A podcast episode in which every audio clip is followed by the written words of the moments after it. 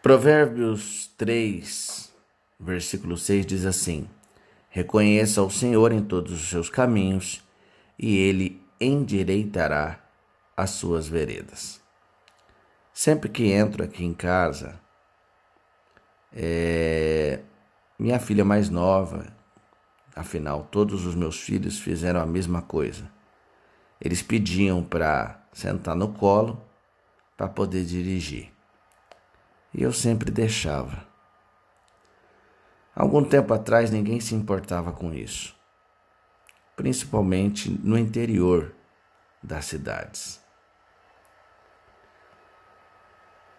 E eu sempre gostei de fazer isso. Importava o fato de eu não conseguir enxergar por cima do painel?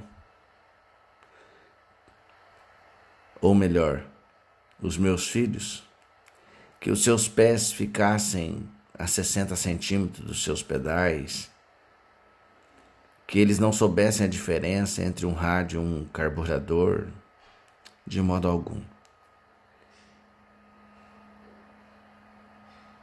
Eles me ajudavam a dirigir. Essa era a sensação. Por acaso eu tinha medo de cair numa vala, de errar numa curva, de raspar o pneu na guia? De modo algum. Até porque eu segurava firme enquanto eles estavam ali de brincadeira.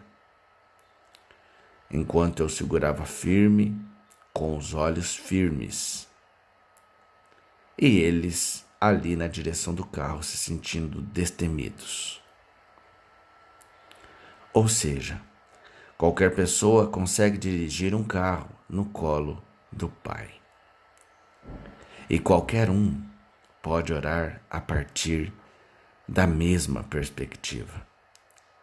A oração é a prática de se acomodar calmamente no colo de Deus e colocar as suas mãos em seu volante ele cuida da velocidade e das curvas difíceis, garantindo uma chegada segura. A oração simples é assim. É quando Deus está no controle. Pense nisso. Oremos. Em o nome de Jesus, ó Deus gracioso, que alívio é compartilhar os meus fardos e minhas bênçãos contigo.